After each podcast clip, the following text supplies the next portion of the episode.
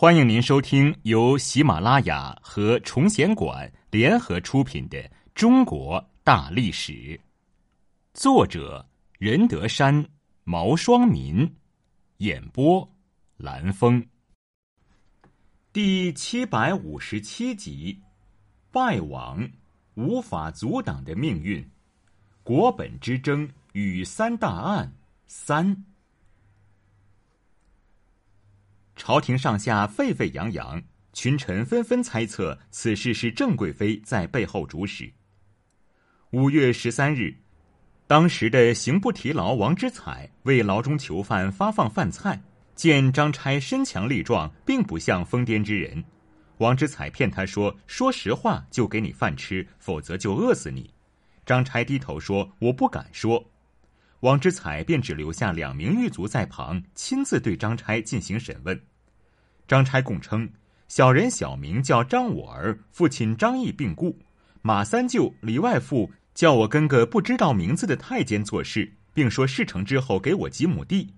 这个太监把我带到京城，来到一个大宅子，一个太监给我饭吃，让我冲进去，看见人就打，打完后他会来救我。之后，他就把我带到宫门，守门的人阻拦我，我就把他打倒在地。太监多了，我就被抓住了。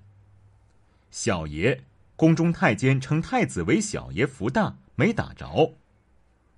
王之彩将情况禀告给明神宗，并说张差不癫不狂，有心有胆，要求进行会审。王之彩的奏书在朝中掀起轩然大波。一些正直的官员就开始影射背后指使之人必有奸邪，暗示郑贵妃和其弟郑国泰主使张差加害太子，为福王朱常洵夺取太子之位。此案越闹越大，参与调查此案的人越来越多。御史过廷训遗文给冀州知州戚延龄，让他调查张差此人的一贯表现。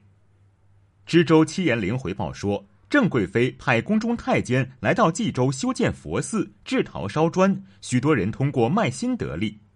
张差把自己的田地卖了，买了柴火，不料遭人嫉恨，柴火被人烧光了。张差向宫监告状，反被宫监斥责，不生愤懑，神志不清，便想到京城告御状。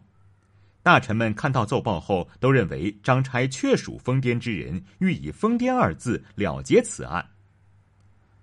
五月二十一日，刑部郎中胡世相等官员再次提审张差。张差供称，马三舅名三道，李外父名守财，同住在冀州景儿峪。之前我说的不知姓名的太监，其实就是修铁瓦店的庞宝。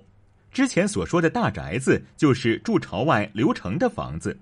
因为马三舅、李外父经常往庞宝处送炭，受庞宝、刘成两人指使。三舅外父逼着我打入宫中，还告诉我撞一个打一个，如果能达到小爷，就会有吃有穿。太监庞宝、刘成二人都是郑贵妃翊坤宫的有权太监，明眼人一看都明白此事的究竟。至此，案情已经十分清楚了，一时议论汹汹，大臣们纷纷上奏主张彻查此案，并暗示此案与外戚有关。大臣们还没有直接把矛头指向郑国泰，郑国泰就沉不住气了，在五月二十一日写了一个揭帖来表明自己的清白。郑国泰这一愚蠢的行为不仅落人口实，还将郑贵妃也卷入此事。眼看事情败露，郑贵妃日夜向明神宗哭泣，神宗命郑贵妃去求太子朱常洛。郑贵妃见到太子后，极力为自己开脱，并向太子下拜。五月二十八日，神宗在慈宁宫召见群臣，亲自处理此事。太子朱常洛说：“像张差这样的疯癫之人，处决了就行了，不必株连。”神宗下令立即将张差以疯癫奸徒之罪斩首。紧接着，刑部、督察院、大理寺三法司会审庞宝、刘成。皇太子朱常洛再下谕旨，为庞宝、刘成二人开脱。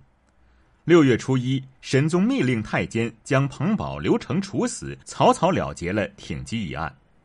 此后，郑贵妃收敛了许多，一味的讨好朱常洛。